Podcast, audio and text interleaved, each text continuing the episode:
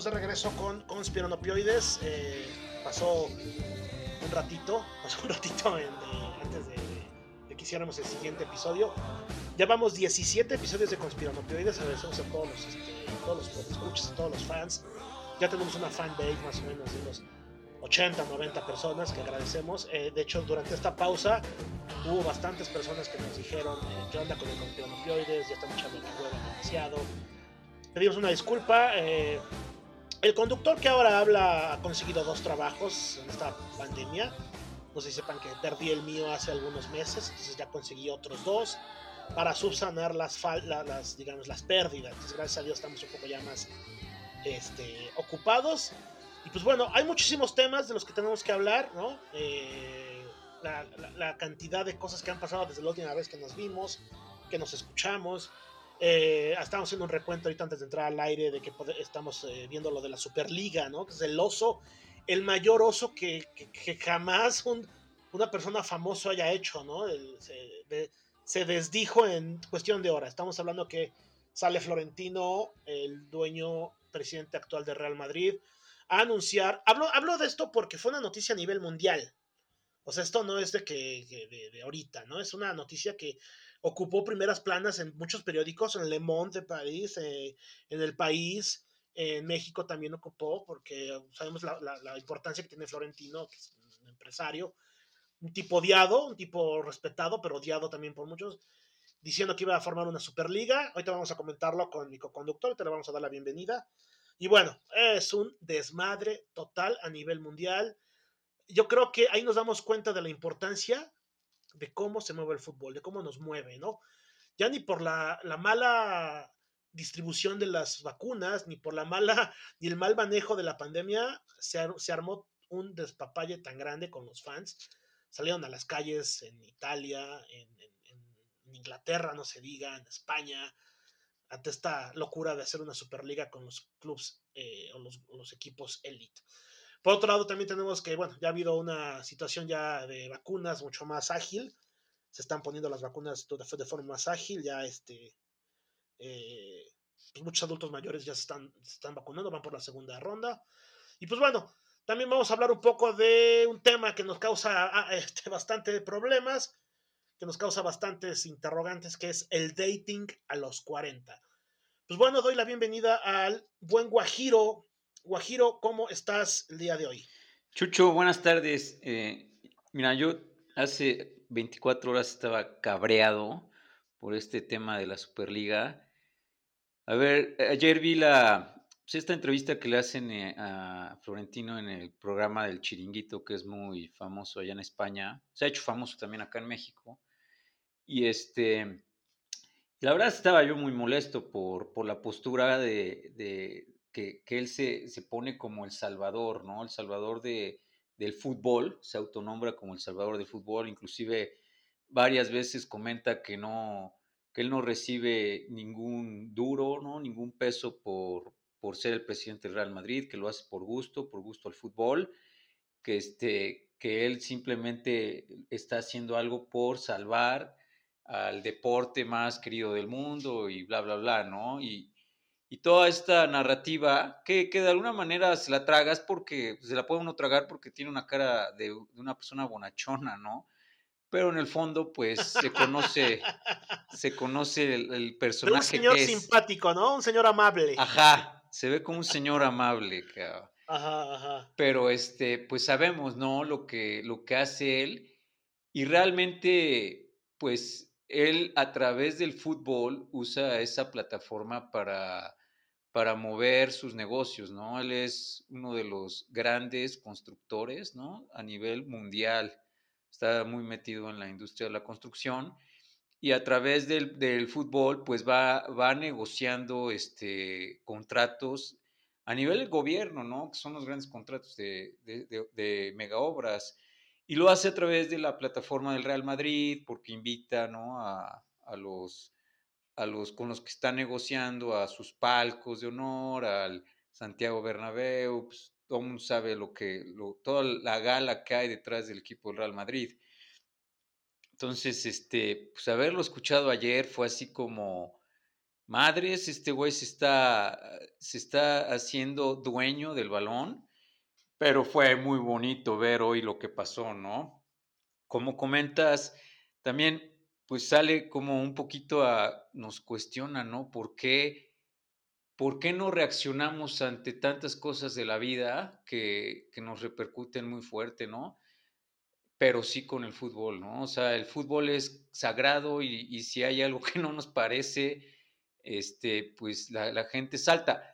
Acá en México no se da eso, ¿no? El fútbol tampoco nos mueve tanto, pero, pero Inglaterra, que es la cuna del fútbol, que la, que la gente en verdad es muy, muy, muy entregada a este deporte, pues viene ahí todo el movimiento los hooligans, el, el, famoso Football Factory, ¿no? Este buen documental donde se meten a las cloacas. Hermoso, ¿eh? Hermoso, hermoso documental, está, ¿cierto? Está buenísimo porque te muestra sí. todos estos, estas colonias, ¿no? Muy, muy este, perdidas y para, a lo mejor para el turismo, ¿no? Pero en donde, donde hay una representación de algún equipo, algún equipo pequeño y la gente es totalmente volcada para, para, el, para el equipo, muy hincha y, y que se hace todo un movimiento a partir de los hooligans, este, de estas barras, ¿no? Que se empiezan a, a copiar en, en, Europa, luego en Sudamérica y se acaban trayendo también acá en México con conceptos de, pues de, tener siempre un, un, grupo de seguidores que estén apoyando al equipo local, ¿no? Y que inclusive llegan a viajar luego este, a, cuando va el equipo de visitante a otros lugares, ¿no? Oye, mi Guajiro, y perdón que te detenga ahí tantito, nada más una pequeña pausa, ahorita continúas. Fíjate que esta situación del regionalismo tan, tan cabrón que se vive en países como España, Italia e Inglaterra con respecto a ese equipo de fútbol, ¿no? Por ejemplo, si, si, si viviéramos ese regionalismo, la gente que vive en Puebla tendría que irle al Puebla y nada más al Puebla, cosas que, o sea, situación que pasa allá en España, ¿no? Ejemplo, el, Betis, el Sevilla, ¿no? Que son de la misma ciudad, cada uno tiene sus hinchas, sus fans durísimos. Obviamente, gracias a Dios. Digo, a veces, a veces eh, se envidian aficiones así, pero a la vez digo, qué bueno que no las tenemos, porque gracias a Dios todavía no hemos tenido eh, accidentes, tragedias, ni cosas así por el estilo. Sí, pero fíjate, bueno, a mí se me hace muy, muy padre, ¿no? Lo que comentas del regionalismo, de que, de que la gente apoya al equipo de su ciudad, y de a lo mejor en, en, ciudades donde hay dos o tres equipos apoyan al equipo de su colonia, ¿no? Al que está cerca de donde viven. Aquí ese, ese fenómeno pues solamente pasa en Monterrey, en el norte no, también en, el Santos tiene esa pues esa cuestión tan, tan regia, ¿no? Inclusive la gente de Monterrey pues se autonombran los regios, ¿no? Porque ellos apoyan mucho la economía regional, inclusive, por ejemplo, solo, solamente beben la cerveza que se fabrica o que nació en esa ciudad, ¿no? Como la Tecate o la Carta Blanca, pero en el fútbol también lo reflejan. Y eso a mí se me hace muy, muy padre, ¿no? Acá en, en, Puebla, pues es una desgracia que, que, vayas al estadio y normalmente haya más afición del otro equipo, sobre todo de los cuatro grandes, como que es, como que hay que irle a los cuatro grandes. En España, como que yo siento que el, Real Madrid tiene un peso muy, muy fuerte. Se cree que tiene que ver con, con todo este tema del, pues de la época de Franco, ¿no? Que se impulsó mucho al Real Madrid además de que es el equipo que representa la corona, y todavía el tema de los reyes en, en España, pues es, una, es una, una, cultura, ¿no? Que está muy, muy enraizada en la sociedad. Y entonces en pueblitos, pues sí te, te encuentras eso, ¿no? El, el aficionado de, de, cepa del Real Madrid y el Barcelona, que se ha vuelto como el que va en contra de esa tradición de la corona, ¿no? Y entonces también te encuentras gente los separatistas. Exacto, el separatista, ¿no? Famoso. Que, que discúlpame, pero ya quitaron banderas, mi Guajiro. Quitaron las banderas. Son lo mismo, son los más poderosos del fútbol español. Son los que mandan. Bueno, ahorita el Barcelona no tanto, pero hubo un momento en que el Barcelona mandaba. Eh, pero yo creo que es lo mismo, ¿no? O sea, ya enraizarnos en banderas, pues ya está así como que. Sí. Es, es curioso, ¿no? Sí, es como, eh, al, al, final también como, eso es lo que yo pensaba ayer, ¿no? El mismo Florentino ayer, así riéndose, dice, bueno, es que cuando juega el Real Madrid-Barcelona, se para el mundo, es el partido que más, más gente lo ve en todo el mundo. Sí, sí está cañón. Y es el concepto clásico de divide y vencerás, ¿no? O sea, que son estos conceptos maquiavélicos de pan y circo a la gente, de poner equipos antagonistas para que la gente se apoye a uno y, este, y, vaya durísimo contra el rival, ¿no? Que, que siempre ha generado eso, mucha, mucha taquilla. Hace unos días, este, ahora sí que en la ociosidad de, de no saber qué ver, me encontré el documental de, de, la rivalidad de los Lakers contra los Celtics de Boston. Está buenísimo, es, es ese tema, ¿no? La rivalidad de poner dos antagonistas. Ahí, por ejemplo, también entraba la parte racial porque los Celtics eran los de la raza blanca y los Lakers los de la raza negra, ¿no? Y en España, bueno, aquí es el tema del separatista contra el que está muy arraigado a la corona y toda esta ideología. Entonces, y que nos gusta, mi Guajiro, nos gusta eso. Nos o sea, encanta, cabrón. Por eso, por eso la idea de Florentino a mí me pareció en, en, en cierta forma, digo, en cierta forma, digo en el todo, me pareció que es correcto, nada más que yo creo que sí, hubo muchos que salieron a rasgarse las vestiduras, a darse golpes de pecho y, no, el fútbol no es negocio, el fútbol es deporte. Mm, yo creo que sí, e, este tipo de opiniones en las cuales ya raya en, en, en de decir que, que, el fútbol son, está manejado por las Madres Teresas de Calcuta y que la UEFA y la FIFA son este, eh, instituciones de caridad y que el fútbol debe de ser de caridad. Sí se me hace bastante exagerado. Obviamente la, repercusión que tuvo lo que dijo Florentino pues, fue terrible. Le pintaron la cara de payaso, como dicen los españoles, ¿no? Lo han retratado, como dicen ahí en, ese programa del chiringuito. Y que eventualmente vamos a ver qué pasa. ¿Tú qué crees? ¿O, o, con qué nos van a salir? ¿Va a haber un revire? ¿Va a salir Florentino? ¿Ya no va a sacar la jeta? ¿Cuál sería el diagnóstico? Pues por ahí vi que sí va a sacar la jeta, sí va a dar la jeta, va, va a tener una entrevista en, pues como en un programa de radio muy importante ahí en España. Creo que sí es importante que saque la jeta, ¿no? Al final de cuentas, el peso que tiene el Real Madrid es muy fuerte, entonces él como presidente tiene que de alguna manera revirar, por lo menos sacando la jeta. Eh, la verdad es que lo que tú comentas, ¿no? Es que no es ni, ni, la UEFA, ni la FIFA, ni Florentino Pérez son la Madre Teresa de Calcuta, son empresarios que lo que les interesa es el negocio. Todas las claro, cosas que criticó claro. la FIFA y la UEFA, ellos mismos la hacen, ellos han prostituido el fútbol, ellos inclusive son los que están hablando de la fusión de la MLS con la Liga MX, ¿no? Con los mejores claro. equipos. que es más o menos hacer algo similar, pero a nivel CONCACAF, este, pero critica, ¿no? Que lo haga Florentino. Más bien como que es la lucha de poderosos, ¿no? De a ver quién se queda con el pastel.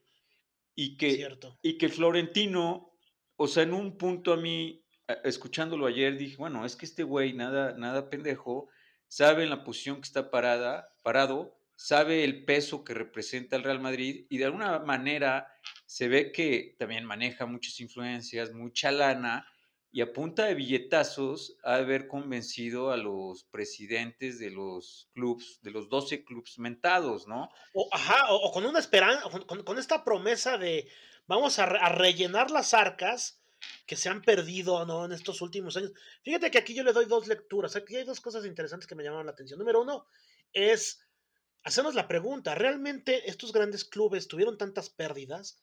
Como para decir este anuncio tan catastrófico, tan, tan fatalista con el que sale Florentino, que incluso utiliza palabras como nos vamos a morir.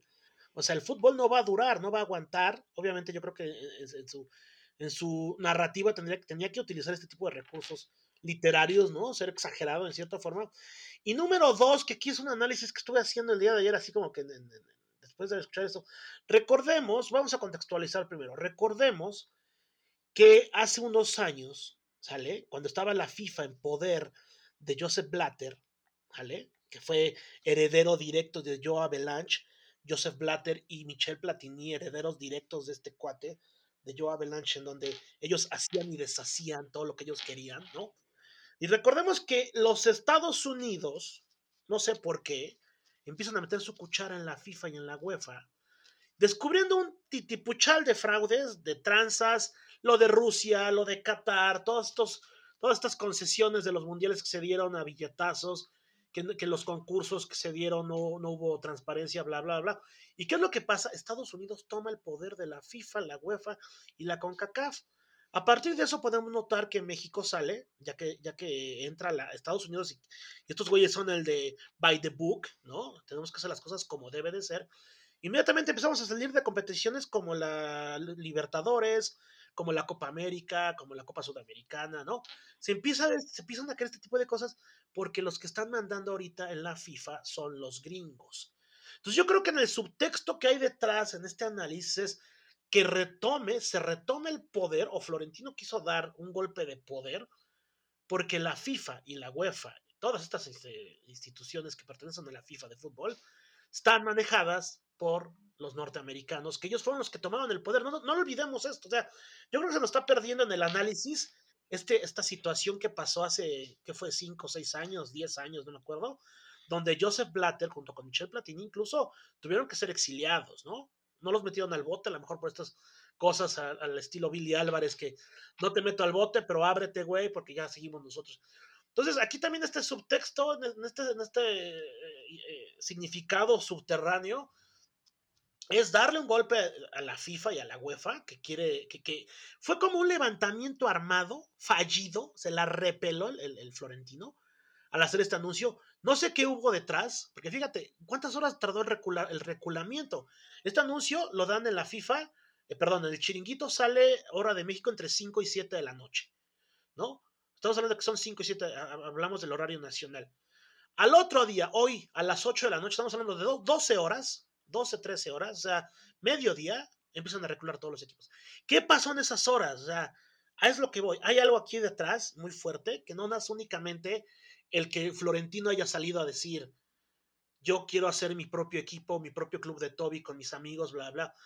Sí, podría ser una de las cosas, pero yo creo que sí hubo más de. Porque fíjate, no, sé si, si los que checaste la, toda la, la entrevista se mete con la FIFA directamente y habla de transparencia se mete con la UEFA y, llega incluso en este texto a dar a entender que la UEFA no se está manejando transparentemente porque todos sabemos el, salario de LeBron James, como él dice, pero no sabemos el, el, salario del presidente de la UEFA. Entonces, no sé, yo creo que por ahí podría ser también. Y la pelada de Reata, perdón, la, la audiencia, la, la, expresión, que Florentino se acaba de pegar, mi guajiro. Mira, sí, lo que comentas en torno a, a, cómo Estados Unidos se mete a la FIFA y a la UEFA, y, o sea, sí, es de llamar la atención, sí hay que subrayarlo porque además, o sea, recordemos que el fútbol soccer no es un deporte que le, haya interesado a Estados Unidos. Le, interesó de la noche a la mañana porque seguramente pues empezaron a ver el negocio, ¿no? Y les llamó la atención el negocio que, que hay detrás del fútbol soccer. Coincide, o sea, a mí, o sea, recuerdo ahorita que lo estás comentando, recuerdo mucho que coincidió que salió esta película de Will Smith en torno al, al fútbol americano y toda la problemática que se genera en, la, en los cerebros de los jugadores, ¿no? Y, y, bueno, a mí me llamó la atención porque no sé si, si ellos empezaron a, a, darse cuenta que a través de que esa noticia se, se hiciera público, el fútbol americano iba, iba a tener una decadencia, ¿no? Eh, con los años. Sobre todo hay una frase muy fuerte en esa película que comentan en torno a la, a lo, al fútbol americano, pero a nivel infantil, que es donde las mamás tienen injerencia. Una mamá en su sano juicio no va a permitir que su hijo juegue fútbol americano. Si es un deporte que, que por la naturaleza del deporte vas a acabar mal, vas a acabar loco, o sea, vas a acabar demente, porque se te va dañando el cerebro, el tejido cerebral. Entonces, sí. ese, ese efecto no se ha visto en el fútbol americano profesional, porque todas las, todos los que jugaron en infantil en ese momento, probablemente ahorita estén en el high school o en el college, pero en unos 15 años puede empezar a haber una, una escasez de jugadores de fútbol americano. Y la estrategia también que empezaron a seguir la NFL fue empezar a, a traer juegos aquí a México, a llevarlos mucho a Europa, ¿no? O sea, como que ellos tienen el entendido que se les va a acabar la gallina de los huevos de oro en Estados Unidos. Y sí, lo he platicado con gente que viven allá y, y sí te lo confirman, ¿no? Que ahora en el, en el high school y en la secundaria ya los niños juegan fútbol soccer, ya no están jugando. Ahí es donde entra el soccer, ¿no? Exactamente. El soccer. Ahí es donde entra este, este gran negocio que es el soccer y que de la noche a la mañana, como comentaste, los Estados Unidos, el gobierno de Estados Unidos, porque lo hace a través del FBI, entra a hacer auditorías a la FIFA, ¿no? Que es algo muy extraño también porque ¿qué hace el FBI en un organismo internacional, no? O. Claro, claro, sí, o sea, eso es es, es, irreal lo que pasó. Yo creo que se ha de haber trastocado algunos intereses gringos, ¿no? Pero como dices, el fútbol es el futuro ahorita, ¿no? O sea, están viendo la cantidad de personas. Florentino lo sabe, Florentino lo declara ayer, ¿no? El aunque en este, en este mensaje apocalíptico sí llega a decir que el fútbol está muriendo, ¿no? Estos, cambios que según la UEFA había acordado con, las ligas y con los equipos iban a empezar en 2024. Florentino dice, a 2024 no vamos a llegar, nos vamos a morir. Pero fíjate, todo esto se va juntando y ¿qué viene ahorita? Viene el Mundial de Fútbol. Después de Qatar, va a ser en Estados Unidos, México y Canadá. Exacto. Y Estados Unidos, ahorita Estados Unidos tiene ya un, un nivel de, de, jugadores jóvenes muy buenos, que para el 2026 va a llegar con una selección ahora sí fuerte, ¿no? Porque hay que, hay que recordar algo muy importante, la infraestructura del deporte en Estados Unidos es muy sólida. Entonces no, no, no pasa nada, o sea, puedes poner ahora dentro de esa infraestructura un nuevo deporte y lo van a dominar, porque la infraestructura es tan buena que genera superatletas, ¿no? Y que, claro. que, lo único que va a hacer ahora esos superatletas, llévatelos al soccer. Y con la mano en la cintura van a empezar a estar ahí en... Aunque fíjate, se han tardado, ¿eh? Se, se, han tardado por el, esta tradición gringa.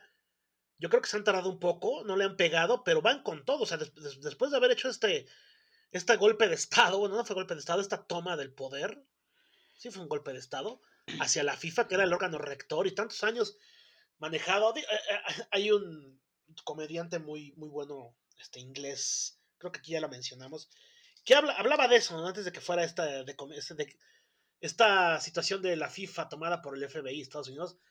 Comenta y diciendo que sacara lo que sacara la FIFA, el producto que sacara, lo íbamos a seguir viendo hicieran las tranzas que hicieran, o sea, que fuera la FIFA, y vamos a seguir viendo la FIFA porque FIFA es un producto que tenemos metido desde la infancia. O sea, la palabra FIFA hasta te da alegría escucharlo. Porque, sí, porque está relacionado con mundial, con equipos, con fútbol, con fiesta, con Nintendo, con este Xbox, con juegos, con, o sea, está muy bien posicionada la palabra FIFA. Claro. UEFA no sé más. UEFA digamos que es el VIP de esto. Con CACAF ya dices, ah, pero bueno, está bien, ¿no? O sea, con CACAF, ok. Hasta le, hasta le decimos de, de, de cariño la concacharco. Entonces, entonces, saquen lo que saque, haga lo que haga la FIFA, la vamos a seguir, este, la vamos a seguir amando, ¿no? Entonces, por eso yo, yo creo que medio refugiado en esta idea de que saque lo que saque la FIFA y saque, saque, saquen lo que saquen los equipos poderosos. Florentino, en esta idea de salir a dar, la, la, la, a dar este mensaje fallido, se confía de eso y sabe, porque lo dice también, fíjense, pasó con la, comenta esto Florentino, pasó cuando se hizo la, el, el, cambio de formato de la Copa de Europa a la, a la UEFA Champions League. Mucha gente puso el grito en el cielo, pero lo, lo, estamos viendo, la seguimos viendo. Y eso iba a pasar exactamente con esta Superliga. No, y es que, o sea, si ves la idea, la idea en sí es muy atractiva, cabroncísimamente atractiva, güey. Y, y él dice datos que, bueno, yo estaba, mientras lo, lo veía, aunque me, me, cae en la punta del, del hígado, el señor, pues los afirmaba yo, o sea, yo no puedo ver, o sea, no, no, no lo veo, o sea, no veo un Barcelona Getafe no veo un Barcelona Levante, no veo la Champions en la fase de grupos, empiezo a ver la Champions en octavos de final. Y es algo que él comentaba, ¿no? Ayer, bueno, es que los bien, llegan muchos equipos de bajo presupuesto, no son tan interesantes los juegos. También él comenta mucho en torno a, cómo, cómo consume el joven eh, pues los productos, ¿no? Y sabemos que... Interesantísimo, eh, interesantísimo. o sea, sí tenemos, cada vez también a nosotros nos está pasando, pero el joven está peor, que no, te, no podemos estar mucho tiempo en, en, viendo algo, nos distraemos, ¿no? O sea, yo estoy viendo un partido de fútbol y sí abro mi Twitter, abro el Facebook, ¿no? Y de repente ah, regreso al, al partido que estaba viendo porque gritaron gol o, sí, claro, claro, o claro, gritaron sí, sí, algo, sí. ¿no? O TikTok. Ajá, sí, sí, está, está uno súper distraído y el joven está peor. Entonces, la demanda de, atención que necesita la mente de, de, ahorita de la población joven, pues es, o sea, es muy diferente y sí, y, quieren ya mucho más espectáculo. O sea, cada vez es más, tráeme más show para esta mente adicta, ¿no? Al entretenimiento. Y por otro lado, ¿sabes qué? Para mí hay un factor, y él lo comenta, pero no lo, no, lo, no lo enfatiza, pero se me hace un factor clave. El mercado asiático es hoy en día lo que en los ochentas fue el mercado gringo para los rockeros. Es el que, es el que pone la pauta del mercado asiático. Totalmente, cabrón. O el sea, asiático y el, y, el, y el, del Medio Oriente también un poco. Ah, ¿no? también. Nada más que la única diferencia es que el, el mercado chino, hay un efecto en China que, que, que hay que tenerlo muy en cuenta el, la sociedad en China es enorme, enorme, son 1.2 billones, creo, o sea, es 10 veces lo que es México, ¿no? Es muchísima gente y, y vienen, vienen de una estructura socioeconómica donde, pues bueno, en teoría es comunismo, ¿no? Etcétera, etcétera, pero más o menos de 10 años para acá, quizás el, eh, los Juegos de, Olímpicos de Beijing fue así como decirle al mundo, miren, ya estamos totalmente modernizados. Y estos últimos 12 años, este, ¿qué ha pasado en la sociedad china? El poder adquisitivo creció brutal. Cuando una sociedad pasa en estos efectos, ¿no? Donde, donde la gente se, se vuelca a trabajar por muchos años, a generar riqueza, ahora vienen las generaciones que demandan espectáculo, porque además ya tienen el poder adquisitivo para comprarlo. Y entonces el mercado chino ahorita, hoy en día, es el atractivo para el fútbol europeo. Eh, a mí me contaba una persona que vive en Barcelona que si tú vas al, al estadio del Barça, vas a ver el 90% de, de gente que son extranjeros, que no son de Barcelona, y de ese 90%, pues es más del 50, 60% es gente de China o de Japón, porque sus viajes a Europa incluyen ir a Barcelona e incluyen, así como ir a un museo, ahora incluyen ir a un partido de fútbol. Entonces la cantidad de camisetas y souvenirs que se venden en Asia de los equipos de, europeos, pues es un derrame económico brutal. Y esa es la parte que, te digo, lo comento un poco ayer en la entrevista a Florentino, pero yo sí lo entiendo así como Es, es los, los huevos de oro están ahorita ahí. Hay que Cierto, explotarlos, cierto. pero a lo Cierto. máximo, cabrón. ¿Y cómo los Y, fíjate que. Con un producto cabrón, que es, Cierto. que es esta liga, cabrón. Pero, pero fíjate, lo, lo- o sea, aquí lo que dices es importante, el subtexto que está mandando otra vez, ¿no? O sea, es la generación de riqueza con públicos que realmente consumen el producto. ¿Y qué producto quieren? Un producto de calidad. Güey, ¿cuántas veces, te acuerdas hace como, no sé cuántas, no sé en qué año fue, que hubo como cinco clásicos seguidos? Ajá. Sí, sí, sí, sí. Sí. fue la final de la Copa del Rey, creo que la de la Recopa, creo que partido de Liga, creo Y que dos Champions, sí. un pedo así de ida y vuelta, que hubo como, no, yo creo que fue- fueron, fueron, sin mamada, fueron como siete partidos, siete clásicos seguidos, o cinco. Como Era una mamada eso. Sí, sí, sí, sí. Fueron un chingo en dos semanas, Sí, ¿no? No los vimos los cinco, o sea, yo, yo creo que es- esta onda de, o sea, no, no quiero parecer, aunque mi afición, mi, mi, mi, mi postura es antibarcelonista, no quiero escucharme pro-florentinista, pero yo creo que esta situación de ver estos partidos de equipos grandes constantemente, en ningún momento te va a aburrir, ¿no? Porque sí llegó el momento de mucha gente que se, se- que se puso, ¿no? Digo, no mames, vamos a ver Manchester United Real Madrid cada semana, qué hueva. Híjole, no sé, güey. No sé, güey. O vamos a ver Juventus contra Barcelona cada fin de semana. Puta, qué chingón, güey, ¿no? Porque como, o sea, hay, yo creo que tiene, tenía algo, ahorita se le ha dado una quema, la, la quema de brujas, ¿no? La gente salió, lo- los, los villanos, los de la villa salen con sus antorchas, sus, sus trinches, ¿no? Sus, para hacer la quema pública de Florentino, porque aparte es un tipo que eventualmente se lo merece por pues, todas las tranzas que se le acusan que ha hecho y todo lo que, todo lo que se Que, rodea. que ha hecho, no que se le acusan, que ha hecho, ok, ¿qué ha hecho? Sale, pero realmente el subtexto de lo que dijo no es nada descabellado, ¿eh? No, no, ¿Por qué? no. Porque eventualmente el producto de calidad es lo que, y como dices, güey, tú- no vemos, es más, eh, yo creo que hasta cuartos de final, los, estamos, est- perdón, los octavos de final de la UEFA, de la Champions League, yo creo que hasta los, los cuartos a veces los omitimos y nos vamos directo a las semifinales, güey. O sea, sí, sí está por ahí el pedo, ¿eh? Sí, y mira, el- y lo que comentabas de los villanos, ¿no? Que salieron ahorita con antorchas, es el, el que tiene ese poder, es realmente el fútbol inglés, la sociedad.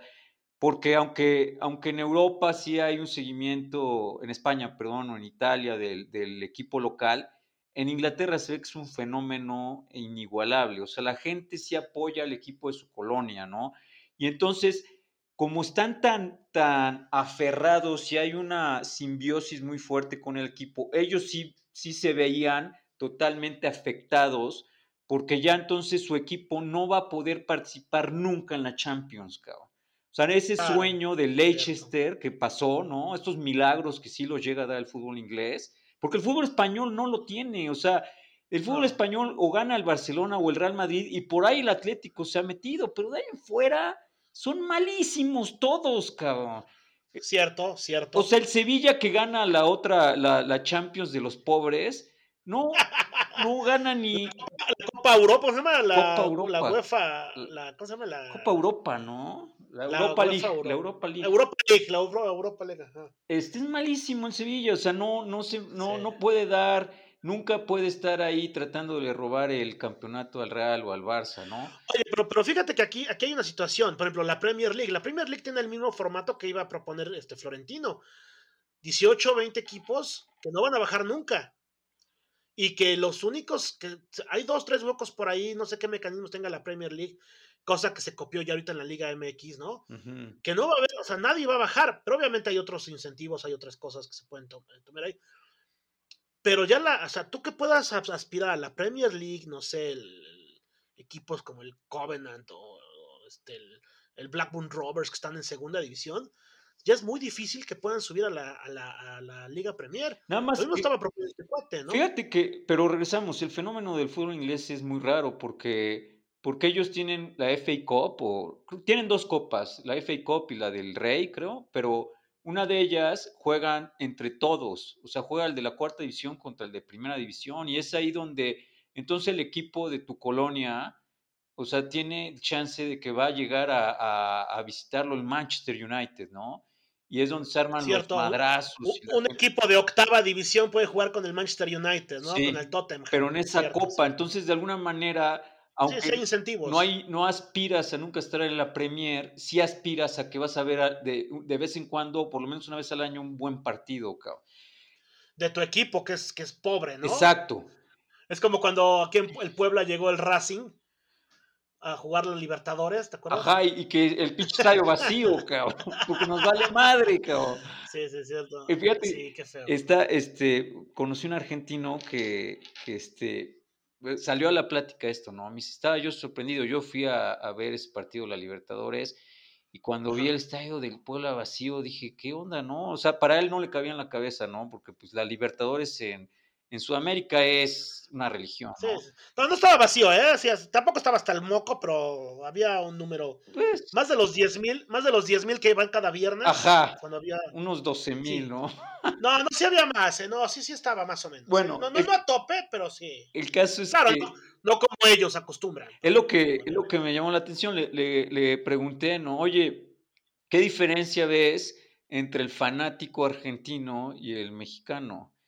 Y me dice, mira, cabrón, así de fácil.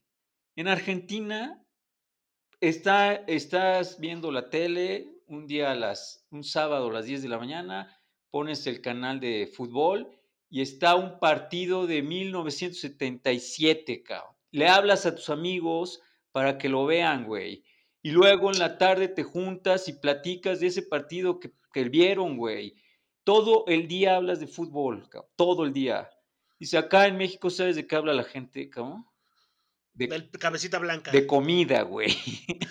Ah, sí, como no. O sea, no, padre. Van al estadio y no platican del fútbol, te platican de cuántas semas comieron. O de, o de teorías de conspiración de los reptiles humanos. Fíjense que aquí va a ser una pausa. Este programa surge, este show de conspiranopioides, que gracias a Dios ya llevamos 17 capítulos, surge porque cuando íbamos al estadio de la MRT, que teníamos una pseudo barra brava, éramos, llegamos a ser hasta 15 personas más o menos. Sí, íbamos religiosamente al estadio, éramos así. Todo el día hablábamos de fútbol y tomábamos cerveza, hablábamos de fútbol, era muy, era muy bonito, obviamente el exceso sí nos rompió, pero bueno, es otra historia. Este, íbamos al estadio, como dice Guajiro, y no veíamos los pinches partidos. Era todo el tiempo estar hablando de este tipo de cosas, conspiraciones.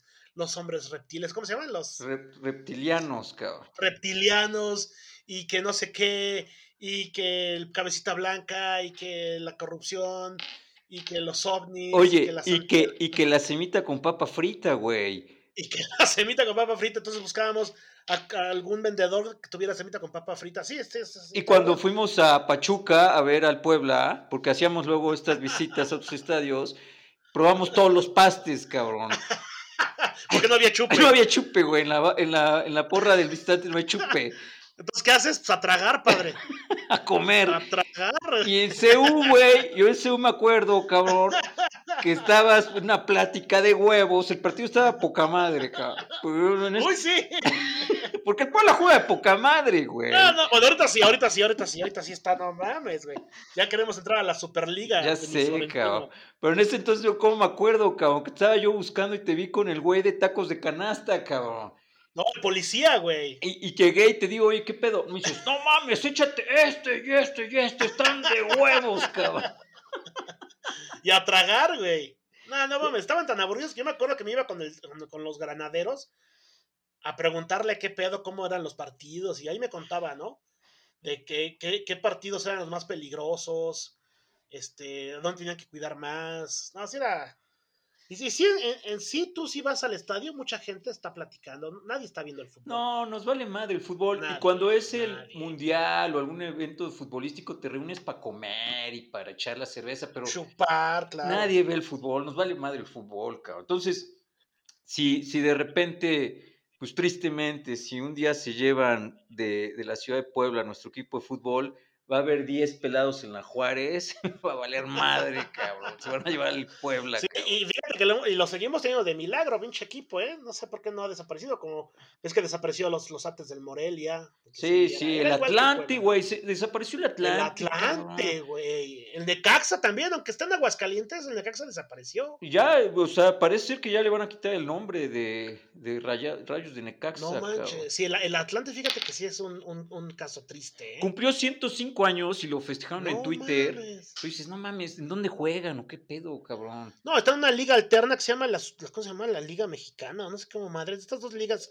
incipientes que sacaron para competir con la, con la Liga MX. Y ahí está el Atlante, ¿no? Y ahí está el Atlante y sí está. No, sí, definitivamente sí somos un, un pueblo futbolero, pero no por el fútbol, No, sino por lo que rodea al fútbol. por lo que rodea. Sí, y fíjate, lo que decía al principio, yo prefiero, yo prefiero que seamos un pueblo así, a que seamos como los argentinos o los ingleses, que hay muertos. O sea, ya llegar a un nivel de muerte, Sí, sí está, ya cabrón. se me hace algo. Que sí hemos llegado en cierta forma a estos apasionamientos que son tontos, porque al fin y al cabo es fútbol, y a lo mejor sí te apasionas porque estás pedo y, y- y tomas y eso y bla, bla, bla. Pero llegar a este tipo de cosas en donde este, incluso eran muy famosas las guerras que había entre los, los, este, las diferentes barras del River Plate, ¿no? Que el, que el líder de la barra asesinó al otro líder, o sea, ya son cosas que se van de, la, de las manos. Y por eso, fíjate, que- fíjate que en Inglaterra sa- salen estas, estas duras medidas impuestas por la dama de hierro, ¿no? Que muchos ingleses no quieren, Margaret Thatcher, en donde hace una reestructura de todo lo que rodea el fútbol, ¿eh? Se evitan ya vender alcohol, se, este, credencialización de todos los miembros de las barras o de las, ¿cómo, cómo se llaman? Las, este, bars, creo que son bars. No sé cómo le llaman a los grupos de animación de, de ingleses, bars, ajá, son bars. Y, y hace una, una credencialización a ficharlos, a dejarles de entrar, a a no dejarles entrar a los estadios, a no dejarles acercarse a más de mil metros o dos mil metros de los estadios. O sea, si hace una reestructura muy fuerte, porque la pasadez de lanza, yo prefiero mil veces estar en el estadio hablando de los tacos de canasta o de las semitas con papa frita, a ver apasionamientos pendejos como que ya le estás golpeando. Pasó en el Cuauhtémoc que vimos varias veces eso, ¿eh? Pues sí, se, se armaba de repente la, la melee en el área, ¿no? Como dicen, pero este, realmente lo, no pasaba de Sí, sí, sí. arañazos y cachetadas, ¿no? Pues bueno, ya hablamos bastante de fútbol, que por cierto, Guajiro, dices que en tus estudios acerca, en tus investigaciones acerca del conspiranopioides, a los fans que tú has investigado no les gusta que hablemos de fútbol. Pues parece que no mucho. Como que me han dicho, me han dicho, es que cuando empezaron a hablar de fútbol ya los dejé de escuchar. Ya cabrón. hueva, ¿no? Hueva, güey. Son de hueva que ni saben. y sí. Pues bueno, vamos a pasar a, a algo así, un tema más amable, igual que puede sacar un poco de ronchas, que ha sido algo de lo que hemos hablado mucho tiempo, sobre todo si estás en el mundo de la soltería, que es el dating. Fíjense, pasamos, eh, cambiamos radicalmente de, de tema. ¿Qué es el dating a los 40? Yo quiero que empezar, mi Guajiro, si tuvieras que dar una definición de qué es el dating a los 40, ¿cómo la harías? Es solitario, es un dating solitario, güey. Porque, porque estás, estás en el. Oye, eh, pues, espérate, espérate, espérate, espérate, perdón, perdón. Dating en los 40 en pandemia, padre. A su puta madre. Adelante, adelante, Guajiro, te escucho. ¿Sabes, ¿Sabes qué es lo que, que es bien complejo? El, el tema de que, que entras como en una prioridad, como, como en la prioridad 83 de la otra persona, ¿no? Porque también normalmente a esta edad pues, ya, ya es con, con pues, chavas, o bueno, en el caso de las chavas, ya es con gente que tiene hijos, cabrón. Sí, sí, sí, sí, para ambos lados, Para ¿eh? ambos lados. Para cabrón. ambos lados, para ambos lados. Entonces, imagínate, güey, la prioridad, pues sí, son los hijos, lo que hicieron, lo que no hicieron, el- el- la emergencia que salió ese día, etcétera, etcétera. Entonces, Sí. muchas veces caes en, este, en estos temas de que tienes ya la cita planeada, ¿no? Ya, tú ya te, ya te bañaste, ya te pusiste tu ropita, ¿no? Elegante. Ya te Fumaste. Perfumaste y madres, te cancelan a la mera hora, cabrón. Ah, eso puede ser, cierto, cierto, Y- sí, sí, sí. Y, y no pasa una vez, pasan dos, tres, cuatro y de repente dices, bueno, gracias por participar. Creo que acá no hay mucho interés, ¿no? Es, es solitario esto, ¿no? Es solitario, cabrón, porque, porque no es como cuando vas en la prepa, en la universidad, que sí, tú, tú eres la prioridad de la otra persona y viceversa, ¿no? Aquí no. Aquí, aquí sí debes de entender que estás en la prioridad más baja, porque antes está la casa, el trabajo, los hijos, este, y un chingo de Claro, claro. Pero fíjate, sí, sí, sí, pero fíjate que sí es, o sea, sí, sí, obviamente es importantísimo todo lo que rodea a los hijos, el, el mantenerlos, la relación con el ex esposo, si es que hay, Puta, todas estas cosas. claro. Pero sí, sí, fíjate que esta situación, el lado sentimental en los solteros a los 40 años con hijos o sin hijos, sí es cosa, sí es cosa este, grande, ¿eh? O sea, sí es big deal, como dirían los, los, los millennials. Sí, sí, porque además también es que, no sé si cuando cruzas la barrera de los 40 o es un poquito antes, pero, pero sí es muy marcado, o sea, yo sí lo noté en mi, en mi vida, es que te vuelves como irritable, pero Ajá, cierto, cierto. me estoy dando cuenta que no es porque, no es porque digas, ya llegué a la edad de, de ser cascarrabias. Es Ok. que más bien ya tienes poca energía. Entonces al tener poca energía ya no aguantas tanta chingadera, güey. Y por eso te Sí, irritas, cabrón. y tú te quedas solo toda tu vida. Porque, porque fíjate, otro, un tema, por ejemplo, un tema de los 40 que también, no sé por qué chingada madre pasa a los 40, siempre hay trastes sucios, cabrón. Ah, siempre, todo el tiempo. O sea, tú volteas a ver la tarja del lavabo y hay trastes Y hay que lavarlos, hay que lavarlos. Y hay que lavarlos Es- y acabas hay que lavarlos. y te duele la pinche espalda, cabrón. Pensé que era yo por mi sobrepeso nada más, fíjate qué bueno que lo comentas. No, no, yo tengo una Pero teoría, güey. Yo tengo una teoría que te empieza a doler la espalda porque es el recuerdo de tu mamá, tu abuela, tu bisabuela, tu tatarabuela. Sí, que, lo, que lo traes ahí. Lo traes ahí y ellas estuvieron encerradas en la cocina horas con y un, años. con un, ah, sí, años, con un hijo en la panza y otro en la espalda y, y otros cinco chamacos gritándoles que tenían hambre y, y aparte cuando hay niños en la casa, no mames, o sea, los trastos no, no paran, ¿no? No paran. Yo me pobres acuerdo- mamás, pobres nuestras madres. no, no, no, y nuestras abuelas y bisabuelas, puta madre, yo, yo creo que sí era un calvario, cabrón. Porque, Cierto, porque cierto. además, bueno, yo he visto un efecto que me pasa a mí muy curioso, cabrón. Y por eso creo Ajá. que tiene que ver con estas historias que están, ¿no? Que están ahí presentes. Yo automáticamente, aparte de que, o sea, me pongo a lavar trastes, no nomás me duele la espalda, me empiezo, empiezo a tener pensamientos bastante Eh, eh, eh, eh, sí, sí, sí, culeros, cabrón.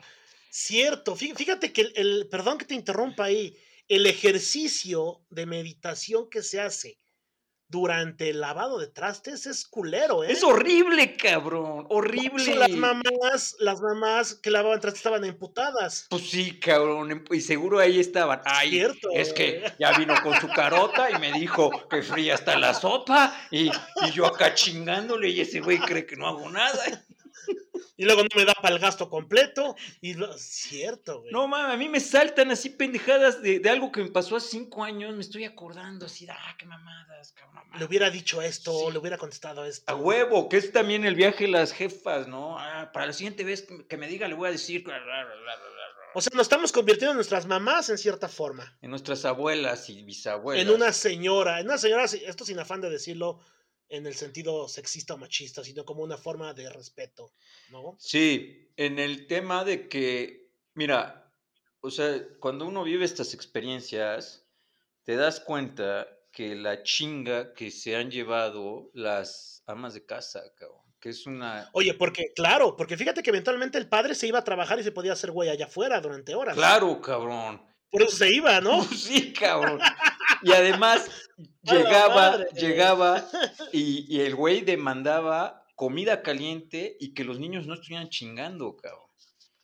Cierto, Esa era la cierto, demanda cierto. de, de la estructura Sí, social. porque yo, ¿no? yo estoy consiguiendo el dinero, tú, tu trabajo está... No, ah, imagínate los tratos o, o los tratos no hablados que tenían los papás, digamos, de, de nosotros los que tenemos 40 años.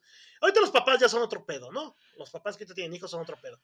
Pero los tratos y el aguante que estos padres que tuvieron nosotros tuvieron, sí, sí, era de, sí es digno de admirarse. Y, y fíjate, o sea, otra parte que era, era muy compleja, que ahorita a lo mejor es por lo que ha cambiado, pero esta frase que, que aplica para cualquier, hasta el tema del fútbol, ¿no? El que paga manda, ¿no? El, Claro. el hombre que era el que ganaba dinero, pues mandaba en la casa, ¿no? Entonces, pues él llegaba eh, y se imponían sus reglas, ¿no? De decir, ok, yo cuando llegue, los niños ya deben estar bañados con la tarea acabada, la casa debe estar impecable y yo necesito cenar algo rico y caliente y que no sea repetitivo, ¿no? O sea, no me estés dando pollo todos los días, ¿no? Porque si no me Sí, sí, sí, sí, había peleas, había peleas. Esto me diste ayer, sí, sí, lo escu- llegué a escuchar varias veces. A huevo, no son las historias de Y nuestros eso que mis padres, mis, de mis padres eran más o menos tranquilos, ¿no? Gente los que se aventaban la comida y se aventaban la madre. Sí, sí, como, fíjate que, que bueno, era, era de risa, para mí me daba risa porque lógicamente yo veía reflejado ahí la dinámica de, de mis papás, pero este, este sketch que hacía la carabina de Ambrosio de Mercado de Lágrimas, donde las tortillas no estaban calientes, cabrón, y hacía un, un pedote por eso, güey. un pedote, pero Sí, así, fíjate, así eran, cabrón, o sea, un detalle bien así era, así era, así era. absurdo. era un detalle, un detalle detonaba, detonaba un megapedote que había estado guardado ahí algunos meses, ¿no? Ya sea en la psique de tu madre o en la psique de tu padre, ¿no? Y el hecho de la miradita o la- el tonito o la repetición de la comida o, o el pedimento del gasto o el recuerdo de lo que hiciste ayer, híjole, no, qué cabrón está esto, ¿eh? Es, Oye, y es fíjate, complejo y sí, lo, lo, lo repetimos. Y fíjate que otra cosa que, que, bueno, hay que, yo lo reconozco, o sea, y lo, bueno, acá ahora sí que utilizando un, un medio público, hacer el reconocimiento también de esta chamba, ¿no? De, de las mamás que se quedaron en la casa, porque también el- la chamba en la casa, el famoso quehacer, o sea, viene de este, de este Chinga, vocablo es- de que siempre hay cosas que hacer, ¿no? El quehacer nunca acaba. Y entonces por eso Sí, dicen, sí. estoy haciendo el quehacer, cabrón. Cierto. Y, y además de que es una putiza, otro es repetitivo, es rutinario hasta su chingada madre, y nadie te lo valora, nadie te lo reconoce, y nadie te va a dar un aumento, cabrón. O sea, tú en cualquier empresa, por la chamba que hagas, Oye, y tus hijos te dicen, cierto. son, mames, tus, tus hijos te reclaman que dónde hijos no está te lo la playera. tampoco, porque hay otra vez lo mismo. Sí, otra vez huevo. Oye, o, o la clásica que yo llegué a hacer así de, oye mamá, esta playera no la No lavaron mames, bien. con huevos. güey. ¿Qué huevos teníamos, cabrón? No mames. Horribles, cabrón. Y, o sea, y cuando lo vives... dices, No, no, no, sí, sí. mames". Yo, ya ahorita fíjate que, que mi madre descansa en paz. Me di cuenta, ¿no? Y, y- sí, y durante, y durante mucho tiempo, también antes, eh, mi mamá estuvo enferma muchos años, la tuvimos que cuidar. Durante, durante ese tiempo te das, te, te das cuenta y dices, ¿qué huevos tuve de reclamar esto? Cabrón?" ¿No? Sí, cabrón. Cabrón. O sea, ¿con qué jeta? Con- no, está cabrón. La, la neta, y solo lo vamos a valorar. Esto ya se convierte en Fernanda familiar, este programa. solo lo vamos a valorar el día que perdamos a nuestros padres. Y si pueden valorarlo antes, pues qué mejor. Eh, te quisiera hacer una pregunta, amigo Guajiro, al respecto de este tema. ¿Cuál es, cuál crees tú que sea la opinión que tienen nuestros amigos cercanos de nuestra edad que ya están casados y con hijos sobre los solteros? ¿Qué has escuchado? Mira, en, en momentos, o sea, en momentos de, de crisis donde los niños lloran, y hacen el berrinche y la madre, te han de ver como... Eres la es- envidia, ¿no? ser la envidia, así de no mames, este cabrón está seguramente viendo la tele ahí acostado, ¿no? Haciendo, echando la hueva, viendo su programa favorito, cabrón. O sea, sí hay, yo creo que hay crisis, ¿no? Otra, otra crisis que se me hace muy compleja, pues es la lana, cabrón. La Ah, lana está cabrón, está o sea, la verdad es que, pues es un tema, ¿no? Las cosas, la vida es cara, güey. O sea, ahorita ir a un súper, no, no creas que llenas un carrito con mil pesos, güey. O sea, lleva, lleva cinco o seis artículos en tu carrito, o sea, va casi casi vacío y son mil baros, cabrón. O sea, es, Sí, ya sé. están careciendo. Y a donde vayas, ¿eh? A donde, la gran bodega, este bodega horrera. No, imagínate los que van a Costco, que sí digo, ya, ya eventualmente tienen el, el poder adquisitivo para ir a un lugar así. Pero sí, o sea, como soltero yo sí voy a la gran bodega. Ya estamos, eh, estamos con su programa de Fernanda Familiar y cómo ser señora a los 40 años. Yo voy a la bodega horrera y como dices, compras jamón, queso y un pan bimbo, cobra 300 dólares. ¡Eh, qué pedo! Son tres cosas, ¿por qué 300 varos, no? Exacto, cabrón. Entonces, la, la situación, claro, eh, pero esto, esto en qué influye en el dating de los 40? El, el costo del pedo, que, que no sé, ¿en qué podría influir? Pues, o sea, bueno, los gastos. el gasto, o sea, bueno, si, si estás en jauja, o sea, si estás, si tienes bastante dinero, que en teoría los 40 deberíamos de tener, ¿no? El pe- ¿Cierto? El pedo, ¿Cierto? El pedo es que si a los 40 te entraron como resacas de adolescente, ahí es donde empieza el pedo, cabrón, ¿no? Y para todo, ¿eh? Para el desmadre. O sea, los que tienen 40 años, y esto, y esto se presenta en casos de mujeres y hombres, los que tienen 40 años, que apenas están en su segundo aire, porque se acaban de divorciar o acaban de descubrir su libertad, que empiezan a irse de desmadre, ¿no? Sí. que empiezan a echar desmadre, a irse a chupar, a salir con las mujeres o con los hombres, depende de lo que te guste. También está cabrón, porque a esta edad ya no puedes estar echando de fiesta, ¿no? O sí, No. o sí, o sí puedes, Pues mira, o es uno. de poder se puede, pero el cuerpo ya, no mames, ya el hígado ya no está Ya no se puede, ya no se puede. Ya la Ahorita cruda de fiesta sin alcohol, sí, la cruda es, es terrible, ¿no? es horrible, cabrón. O sea, ya es como que sí lo puedes hacer, pero hay un desgaste físico muy alto, cabrón. Muy, muy alto, güey. Que, que aquí es donde, donde pues, o sea, te cuestionas esta frase que dice que, que uno, uno envejece porque quiere. dices, no, no mames. No, no, No, no, el, dolor de espalda y la cruda no es porque uno quiera. padre. no, güey. El, pa- el- padre tiempo a todo mundo nos castiga, cabrón. Es una realidad. Y yo creo, yo creo que hay que ser bastante respetuosos con ese tema y, y irlo, o sea, mira, una de las, una de los grandes desafíos de la vida humana es irse desapegando de las cosas, ¿no? Entonces, en un momento, pues cuando pasas de la niñez a la adolescencia, pues quizás extrañes, ¿no? Ciertas cosas de la niñez, pero la tienes que dejar, ¿no? Y pasa la adultez, luego, y etcétera, ¿no? Pero si no, no aceptas como estos procesos, pues lo único que vas haciendo es como que yo siento que vas sufriendo más, ¿no? Inclusive ya en la edad, la tercera edad, pues empiezas también a despedirte de, de tus rodillas, ¿no? De tus articulaciones, ya duelen, ¿no? Ya no puedes hacer ciertas Alargando actividades. tu muerte. Empieza a alargar tu muerte y este, y pues también, bueno, o sea, yo he visto también que mis papás cómo han envejecido, pues de repente les, les pega, ¿no? O sea, les pega que no pueden hacer ya algunas actividades. Pero yo creo, pues, Y eso que tenemos 40, ¿eh, mi Guajiro? Tenemos 40 años. exacto, pero ya hay cosas que, Cierto. que ya no, ya, o sea, creo que sí nos deberíamos ser más respetuosos en no hacerlas.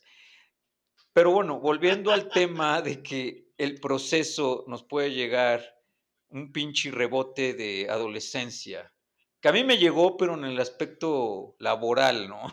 No en el aspecto... O sea, sí bebí lo que tuve que beber, cabrón, ¿no? Entonces... Bien, bendito sea Dios. Bendito sea Dios, Dios. cabrón. Entonces, ahí sí como que me curé, ¿no? Pero en la parte laboral, en la parte laboral como que, o sea, bueno, son trips que a lo mejor uno trae, etcétera, pero Claro. hubo un momento en que yo tuve la necesidad de, de ser un nini, ¿no? Así de, no quiero trabajar. sí, sí es válido, porque fíjate que así como tú dices esa necesidad, hay gente, por ejemplo, que, que- que, o sea, el ser cuestionado aquí no entra, ¿no? Hay gente, por ejemplo, casados que entra en la necesidad de necesito tener un amante, Exacto. ¿no? Una novia, otra O otra necesidad de, ajá, güey. O necesito tener un coche nuevo, o necesito eh, antidepresivos, o Claro. necesito... Perros. Hay gente que Perros, perros, güey. cabrón. Tiene un chingo de perros, cabrón. Claro, claro. Y aunque tengan hijos, ¿cierto? ¿Cierto? Sí, sí. Oye, mi Guajiro, ya para, ya, ya para terminar, ¿cuál sería, digo, no, no, no, sin ningún afán de nada, cuál crees que sería la cartita de los solteros, la cartita de los Reyes Magos, de lo que un soltero quisiera en una pareja? En este caso, a lo mejor, ¿cómo te gustaría que fuera tu chica ideal a los 40? El Guajiro de los 40, ¿cuál sería su chica ideal?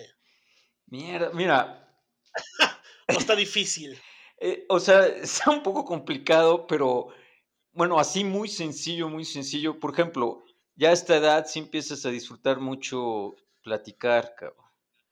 Que, Claro. que puedas platicar así chingón, ¿no? Que tengas como mucho, muchas cosas en común en donde puedas platicar y tener cierta compañía, ¿no? Compañía en, ya no en aventuras locas, o sea, ya no te vas a ir a aventar del bungee, del paracaídas, ¿no? Ajá, ajá, sí, no, sí, sí. Pero, No, ya no. pero que te diga, oye, vámonos de fin de semana a, a pueblear, cabrón, ¿no? A, a San Miguel de Allende, Guanajuato. Bueno, eso sí, si tienes lana, ¿no? Pero si no tienes tanta, que le digas, vámonos a San Martín Texmelucan a comer memelas. Ok, No. ok, ok.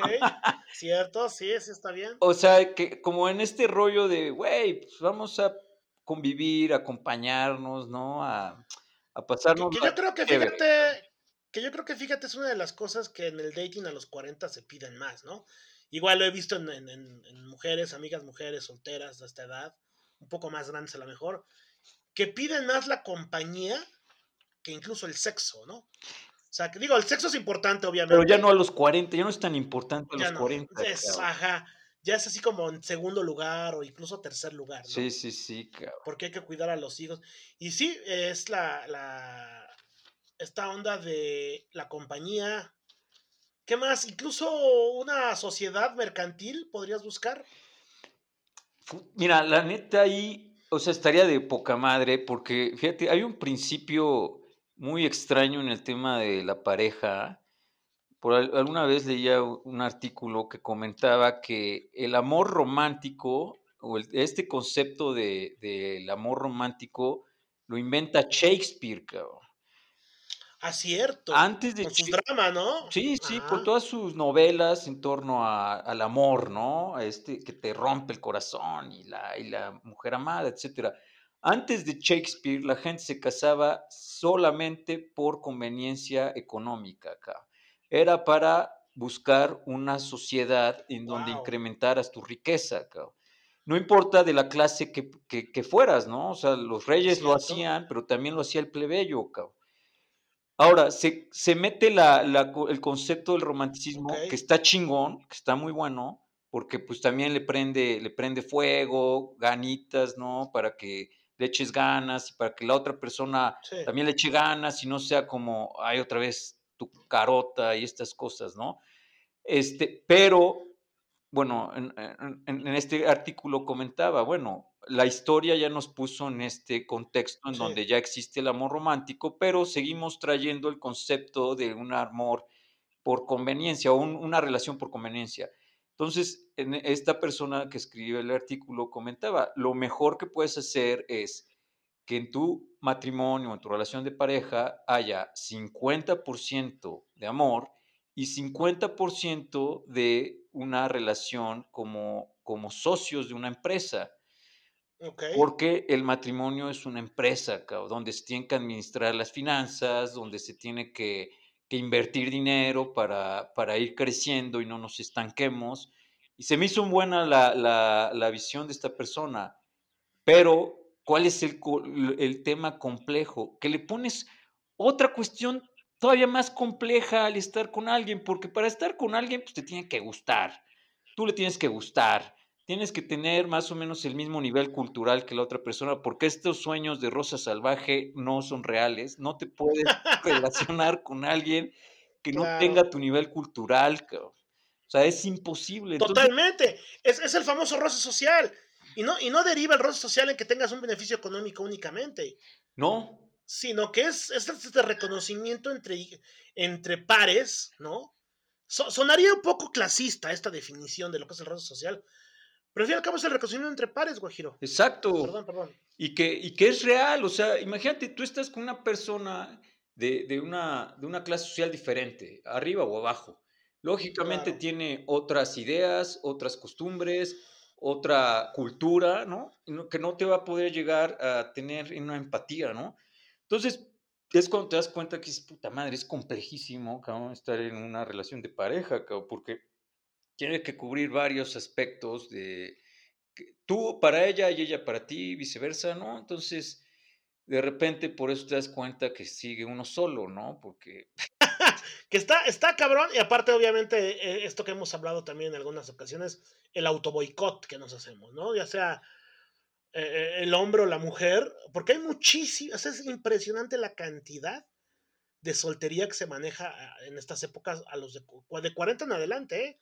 Porque en la viña del Señor hay de todo, mi guajiro. claro, porque además nosotros ya somos una generación en donde el divorcio ya, ya está totalmente aceptado. Ya es como una socorrido, opción, ¿no? Y es socorrido, o sea, ya es una opción de, no funciona, el- no estamos funcionando con pareja, la mierda, nos divorciamos.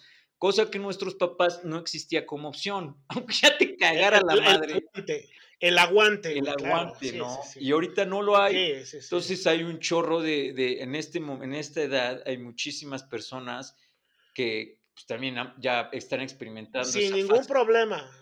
Fíjate, imagínate esta, esta comparación. Cuando uno, no sé, cuando estábamos en la primaria, secundaria, ¿no? Todo, sobre todo de, este, de esta clase social a lo mejor que se pertenece, que era media, eh, que antes no era la media, ¿no? No había tantas subdivisiones, era la clase media. En nuestras épocas, en una clase media a la cual pertenecíamos, en el salón de sexto de primaria al cual íbamos, ¿cuántos niños tenían a sus, papás divorciados? Sí, pues, quién sabe, a lo No mejor. mames. Uno y estaba cabrón. Y aparte el hecho este, o sea, hablo del estigma social, ¿no? El que, no es que sus papás están divorciados, sentíamos una pena y un dolor por esta persona. Ajá, era como un No, secreto, ¿no? Así como... Era un secreto así como de, no mames, es como si tuviera alguna enfermedad terminal culera. No, es que sus papás están divorciados, están divorciándose. No había, o sea, no había. Obviamente, no es, no es fácil de- definir la situación que se vivían los, los papás, la, la carga social de decir estoy divorciada, el, el- el señalamiento social, el señalamiento incluso de la, de la propia familia de, hacia las mujeres, sobre todo, ¿no? Del divorcio. Una mujer divorciada así era mal vista. Incluso en muchas escuelas, fíjate, en muchas escuelas, todo escuelas de, con, este, con altos contenidos católicos, eh, te preguntaban antes, hace 20, 20 años sobre todo, si eras eh, casado o divorciado. Y si eras divorciado, no te dejaban entrar a las escuelas. Madres, cabrón. Creo que eh, incluso en el, no sé si en el oriente, pero sí es conocido en el, en el México, en Quito, México, este, del cual trabajé orgullosamente. en el, ¿en qué otro había? No sé si en el Central o en el América. Todas estas escuelas de cepa, ¿no? Ajá, ajá. ya sabes, de poblanos. Súper Sí, conservadoras. hace ¿no? 20, 30 años sí se le preguntaba a las personas si eran casadas y si había divorcios. Híjole, padre. Mira, el otro día, había un... fíjate, ahorita, Pues bueno, cómo cambió todo, nada más Ajá, dime, dime, como dime. último comentario, cómo cambió todo y el otro día una, pues, una amiga del Facebook, este, ella se da, se dedica a dar terapias, charlas, etcétera, etcétera, y ves que ahorita todos, bueno, mucha gente está recurriendo a, a estos videos en línea, ¿no? Por la pandemia y por la tecnología, ¿no? También se presta claro. y invitaba a, a una charla para, para parejas que traen hijos, ¿no? O sea, cómo integrar a los hijos de la pareja y tus hijos dentro del nuevo círculo familiar, ¿no? O sea, y, y- y Ajá, hace ¿a- algunos a, po- ¿A años... poco? ¿Eh? ¿A poco? No mames. Sí, sí. Está cabrón eso. Ah, Continúa, continúa, continúa. Y hace algunos años, es, me acuerdo que, que salió una película eh, de Estados Unidos que se llamaba Tus hijos, mis hijos y los nuestros, ¿no? Ya ves que en Estados Unidos va a la Ajá. avanzada, o sea, somos un poco una copia de lo que va pasando ahí, ¿no? Porque esto está pasando más bien acá reciente en México, pero en Estados Unidos ya eso 10, hace 10, 15 años. Ahora, hay un dato, es un dato muy, pues llama la atención, ¿no? No le vamos a poner connotación de un calificativo, pero llama la atención Sí. que yo creo que sí es algo que deberían considerar las personas que, que se meten a estas dinámicas, es que los hermanastros, al menos en Estados Unidos está dando un tema muy fuerte, entre hermanastros están teniendo sexo e hijos, ¿no? A la madre. Así en la adolescencia. Sodoma. No, Sodoma y Gomorra, güey. no, realmente sé. no, porque no son consanguíneos, ¿no? No, no no son filiales, claro. No son filiales, o sea, de repente le dijeron a un niño de siete años, esta es tu nueva hermana, su hermana tiene cinco, crecen diez años después, se dan cuenta que no son hermanos y que sí se atraen Sí, sexualmente, cabrón, y que están en la casa todo el día solos y papas, cabrón, a cocinar. Madre. cabrón. Sí, así está cabrón, güey. sí Está cabrón, güey, o sea, es un tema muy loco porque... Entonces, sí, sí, sí. Entonces ya, este, pues ya saben, chicas que nos escuchan, eh, aceptamos solicitudes, somos dos solteros bastante atractivos, intelectuales, inteligentes, muy interesantes. No hay mucho dinero, pero hay, hay poco que sea, y para un, un elote, por lo menos para un esquite. Este, ya saben dónde buscarnos. Eh, aceptamos solicitudes de 25 o ya es muy poco, 25. Ya estaríamos hay, este, hay una... rabo verdeando. Hay una, fíjate, esta es una, una ecuación aritmética para no ser rabo Ajá. verde. Tu edad, fíjate, esta me la pasó el Chuy Mendieta, a quien le mandamos saludos, que también está, está en estas situaciones. Un saludo a Bicho y Mendieta. Fíjate, que sí. es tu edad, divídela entre 2 y súmale 7.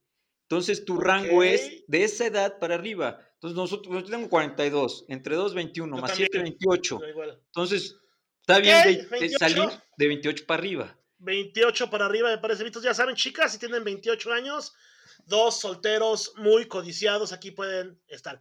Bueno, amigo Giro, vamos a pasar a, a algo serio, ¿no? Eh, que habíamos dicho que este, de una cosa que te sucedió hace 15 días, ¿fue? Sí, más o menos, un poquito más de 15 Ajá, eh, este, pues esto es todo tuyo, el micrófono, amigo Giro. Bueno, Chucho, acá es compartir un poquito esta experiencia, este, y quizás más que nada, bueno, no es tanto para compartirla, para asustar, es para tomar precauciones y si les llega a pasar, pues quizás les sirva de algo, ¿no? Lo que, lo que viví con unos amigos, este, estábamos en casa de, de un amigo, era, no era tan noche, como las 10 de la noche, un sábado, y dos personas se meten a su casa con pistola, ¿no? Y nos, pues nos amordazaron y nos, nos quitaron nuestras pertenencias, ¿no? Nuestro dinero. Eh, la verdad es que, o sea, sí se vivió momentos tensos porque pues sí estar amordazado no está chido, o sea, sí te da, si entras en estado de estrés, ¿no? De pues que quizás pueda pasar algo muy grave. También, bueno, la persona, el dueño de la casa, pues tú, se, se vivió una experiencia, él vivió una experiencia un poco más fuerte porque, pues al ser el dueño de la casa, pues lógicamente, pues, le, o sea, le robaron más cosas, ¿no? O sea, a, mí nada más me quitaron mi dinero, este, mi celular, ¿no? Pues era lo que llevaba, o sea, no, no, no va a estar cargando tu laptop o cosas así de mucho valor, ¿no? Este, pero bueno, ¿qué, qué experiencia como que yo vi, o sea, que me quedó muy, muy marcada? E- e- Él vive en un fraccionamiento con seguridad, con, con bardas electrificadas, pero pues aparentemente como hay cierta seguridad en el fraccionamiento, pues hay ciertas, hay ciertas costumbres, este, pues, o vicios que no, no está bien hacerlo aunque uno viva en un fraccionamiento, como dejar la puerta abierta, ¿no? O sea, nosotros Claro. estábamos adentro y las personas entraban como por su casa porque la puerta estaba abierta, ¿no? O sea, no tenía llave. Este, esa es una, ¿no? Por otro lado, parece ser que pues, no, hay, no vieron nada en las cámaras. Entonces, pues hay mucho el rumor de que entraron a través de una cajuela. Y por, ahí he visto pues, algunos fraccionamientos en donde te, checan la cajuela, pero no Sí. lo hacen a los que viven ahí. Sí, a Y- los residentes no, no checan, a claro. los residentes no, y se pueden meter en tu cajuela en un estacionamiento, en un ballet parking, ¿no? En un lugar donde lleves a lavar tu coche. Yo me quedé ya así después un poco en la paranoia. Si uno llega a tener la frecuencia de llevar un coche, tu coche a que lo laven en algún lugar, pues muy fácilmente pueden sacar un duplicado de tu coche, ¿no? de tu llave y entonces este, meterse en la cajuela y cuando se mete en la cajuela es el, el, este fenómeno del caballo de Troya, están dentro de tu casa por más seguridad que implementaste e invertiste para proteger tu casa, están dentro, ¿no? Y ahora resulta que las cajuelas también traen ya el, el tema del, de, la, de la llave antisecuestros, entonces las puedes abrir por fuera, por dentro, ¿no? Entonces, Sí. como que pues me quedé pensando en eso, como ser precavido en dónde uno deja su coche, pues siempre estar atento de que no se subió nadie, ¿no? O sea, si lo deja uno en un estacionamiento, un valet parking, revisar la cajuela, este, yo creo que, bueno, a, a lo mejor hay veces que es medio complicado, pero si, si frecuentan un sitio de donde laven el auto y eso, pues no lo hagan. O sea, la verdad es que la gente, la gente se vuelve observadora. O sea, una persona que quiere robar está, está observando, ¿no? Muchas cosas y uno está muy, muy tranquilo haciendo su vida normal, ¿no?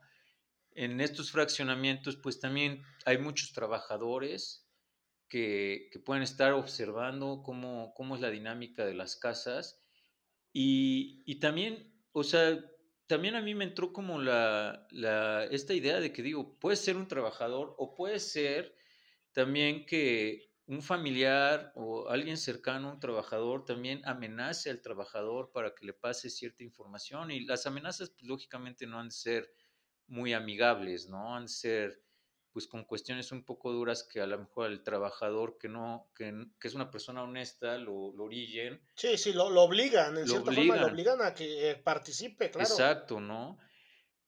Y pues bueno, como que esa es como que la recomendación y la otra, bueno, que yo también ahorita ando con ese tema, ¿no? O sea, como el tratarme de cuidar, ¿no? Lo más que se pueda, porque también estamos en una realidad complicada. El COVID está haciendo que mucha gente pierda, pierda el empleo y, y puede ser que esto orilla a personas a, a buscar estos caminos fáciles, ¿no?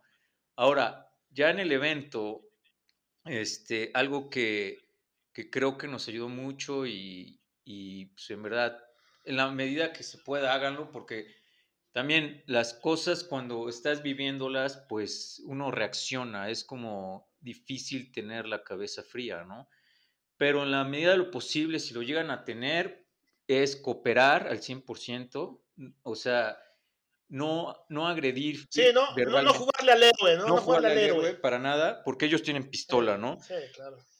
Pero además tampoco ofender al, al ladrón, este, para que, porque si tú lo empiezas a ofender con las palabras, pues el, el ladrón pues, se va a enojar, ¿no? Y lógicamente va, va a empezar a reaccionar enojado. Sí. Eh, nosotros como que fue una reacción muy, muy pacífica de levantar las manos, luego, luego irnos al suelo. Y, este, y, uno, y uno de mis amigos, yo, yo, yo, yo siento que fue ahí la frase clave que hizo que las cosas se calmaran. Le dijo al, había dos ladrones, ¿no? Uno se quedó abajo, el otro subió. Y el que se queda abajo, eh, este, mi amigo le dice, oye, tranquilo, entendemos que la situación está muy complicada. Y la, la respuesta de, de- del ladrón fue, sí, no quiero hacer esto, lo tengo que hacer.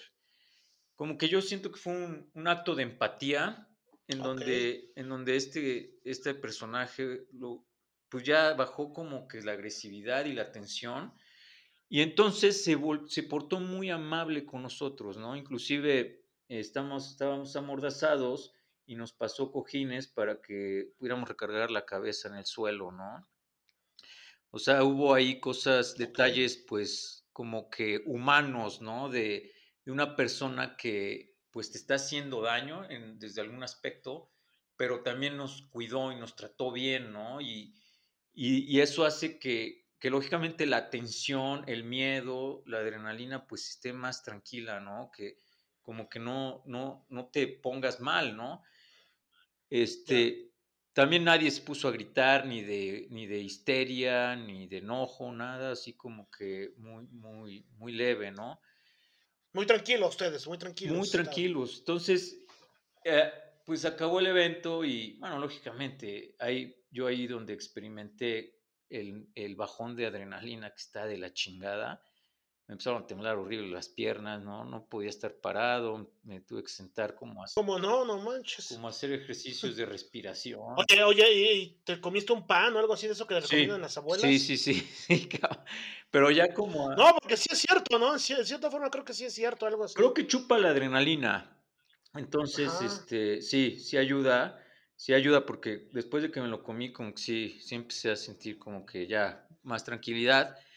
Y, o sea, sí hubo un momento, eh, fue como, como, no sé, es que también pierdes la noción del tiempo, ¿no? No Claro, cuánto claro. pasó, cuánto tiempo pasó. No, terrible. Pero yo, o sea, hubo un momento en que todos, o sea, ya que se habían ido los ladrones, este, pues como que haz de cuenta que caminábamos como gallinas sin cabeza, así como locos dentro de la casa. Ya ahí fue donde salió la histeria, ¿no? El enojo, este, había gritos, había llanto también. Este, cada quien como que reacciona de diferente manera, este, Sí. pero bueno, como que yo lo que experimenté en mi cuerpo sí fue así como mierda, ya bajó toda la adrenalina y estás totalmente en la pendeja, ¿no? Y en esa y en ese estado de pendejez pues cada quien como que creo que reacciona de acuerdo a, a otras cuestiones que traes, yo creo que un poco en la cabeza, ¿no? Eh, me vino el recuerdo de un accidente que tuve hace muchos años yendo a la Ciudad de México en el trabajo. Nos, Ok. nos volteamos, se estuvo bastante feo porque nos volteamos, salimos de la carretera, de la autopista, dimos otras vueltas. Y bueno, ya estamos, estábamos saliendo de, íbamos en una camioneta Charan, íbamos siete personas, bueno, de hecho una, una chava embarazada, o sea, podríamos decir que ocho, y están sali- estamos saliendo todos de la camioneta y una, y una amiga, la que venía junto a mí, estaba, se había roto la costilla, ¿no? Entonces estábamos como ayudándola a salir, a que se acostara, etcétera. Y otras personas estaban viendo a esta chava embarazada, que eran como los dos casos más críticos. Y, este, y uno de mis compañeros, ¿cómo, cómo recuerdo ese, ese tema, no? Él se puso a recolectar todo lo que se nos cayó y lo acomodó en, un, en montoncitos, pero bastante ordenados. O sea, estaban montoncitos de las llaves, el montoncito de los teléfonos, el montoncito de las Wow. plumas, ¿no? ¿Cómo actuamos, no? A partir de traumatismos. Totalmente, ¿no? Y, y este güey sin, sin un pelo despeinado, así su- me sorprendió. Todo el mundo llevaba sangre así en la cabeza, algún- o sea, en los brazos. Y este güey estaba impecable, así como, como el niño aplicado de la escuela que no se le, no se le arruga nada. Ujú. Y aparte así con este rollo de, de, de acomodar todo. Después, yo después lo pensé y dije, qué bueno, porque si no, no hubiera encontrado mis llaves, güey, ni mi teléfono, cabrón. O sea, este güey se dio a la tarea de, de ayudarnos Claro, en eso, ¿no? Cabrón. ¿O ¿Qué actitudes tomamos después de ese tipo de situaciones traumáticas? Total. Y luego viene, viene el, el post-trauma, ¿no? Que también yo creo que hay que, también hay que Sí, no, qué, qué, qué fuerte y gracias por compartir, Guajiro. En el, en el post-trauma, este, bueno, yo por ejemplo, cuando me accidenté en, Sí. el, en este accidente automovilístico, no hice realmente nada y se me quedó Claro. un trauma culero. O sea, me duró muchos años, pero yo cuando iba al DF entraba en, en crisis nerviosa, culerísimo, cabrón. Y lo traté después de muchos años porque yo empecé, bueno, me mandaron después como de 7, 8 años, no, no tantos, como 6. Fui, fui a un proyecto a México, entonces iba y venía en esa autopista dos veces por semana y fue donde Ajá, me di cuenta. Pero ya más, ya más alivianado. Más alivianado, pero, pero yo me tensaba horrible y de hecho no podía manejar ni siquiera, ¿no? Tenía que manejar a alguien más y yo aunque fuera de copiloto o fuera atrás, empezaban a sudarme las manos y los pies se me engarrotaban. Era así como, como una, una, algo que no controlaba yo, mi cuerpo reaccionaba. Entonces lo traté con un psicólogo en ese entonces, ¿no? Y ahora, ahora lo que recurrí de inmediato fue a hacerme un masaje de estos de alineación de chakras y de ese rollo. Ah, muy, muy buena, buena idea. ¿Y qué tal? No, de poca madre, cabrón, porque dos días seguidos no dormí bien, o sea, estaba, o sea, con insomnio, me dolía horrible la espalda y el cuello. Y voy a este masaje y la verdad, poca madre, este, salió el masaje, la, la terapeuta me dijo, güey, vas a, vas a dormir, ahorita llegando a tu casa te va a dar mucho sueño, duérmete. Eso me pasó y ya en la noche dormí como niño Dios, cabrón. O sea, ya dormí bien chido, así ya de corridito, sin, sin despertarme. Y la verdad es que me ayudó mucho, o sea, como que sí estuve un poquito al pendiente de, de qué tan asustado estuviera yo para igual y si no recurrir a un psicólogo. Pero me di cuenta que no, que como que con el masaje salió realmente No hacía la, falta. la atención, no hacía falta, ¿no? Pero como que son cosas que sí está chido que tengas un acompañamiento de acuerdo al nivel de, de susto que te llevaste, ¿no? Y pues recurrir siempre a un profesional en estos eventos creo que ayuda mucho, ¿no? Para que este proceso postraumático no se enraice, cabrón, luego te cueste más trabajo sacarlo, o andes súper paranoico de que ya este güey me está viendo feo, qué pedo, no, no mames, me está siguiendo, me está siguiendo de la combi 70, en la ruta 72 me está siguiendo cuando vas en su ruta, ¿no? Pero Madres. sí, empieces a generar ahí una paranoia fea, no tiene caso, mejor, pues, o sea, digo, si lo llegan a vivir, pues no está de más. Mira, Que yo creo que es pan, es pan nuestro de cada día en México, ¿no? Mucha gente sufre de este tipo de cosas, incluso con situaciones más, más violentas. sí, ya, ya es algo que, o sea, son de esas cosas Desgraciadamente. que está de la cola de que, de que oyes que alguien platica y de repente ya la vives, dices, mierda, cara. No, digo, hay muchos amigos cercanos que han vivido, ¿no? Gente cercana, incluso no- uno, igual yo recuerdo en la infancia, en la empresa en la que trabajaba mi papá, la empresa que tenía mi papá, fue dos veces se metieron, a mi papá le dieron un cachazo, igual se la quiso hacer de héroe, ¿no? El señor. Madres. Pero bueno, afortunadamente no pasó a mayores. Y pues yo creo que todos en este es el, es el pan nuestro de cada día en nuestro México, ¿no, amigo Giro? Sí, sí, es una, o sea, es parte del tercer mundo, de estas sociedades tercermundistas, cabrón.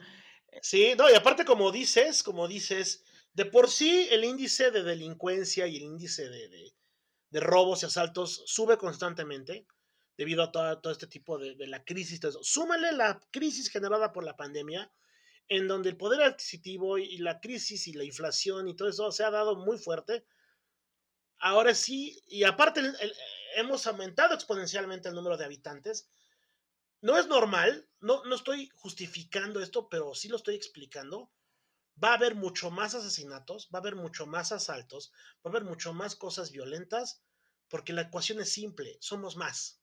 Entonces, Claro. ¿qué hay que hacer? Cuidarse, no andar de hocicones, no andar en el show off, eh, tratar de pasarlo más desapercibido y como decía, ¿no? Mi mamá, que en paz descanse, tenía una frase muy buena que decía que la vida de los pendejos es la más tranquila. Tú hazte pendejo y vivirás más tiempo, ¿no, mi guajiro? Sí, sí, yo creo que, que, o sea, sí está, sí es una situación complicada y que está- hay que estar un poquito más, pues también austeros, ¿no? O sea, no estar tan, tan, o sea, tan presuntuosos.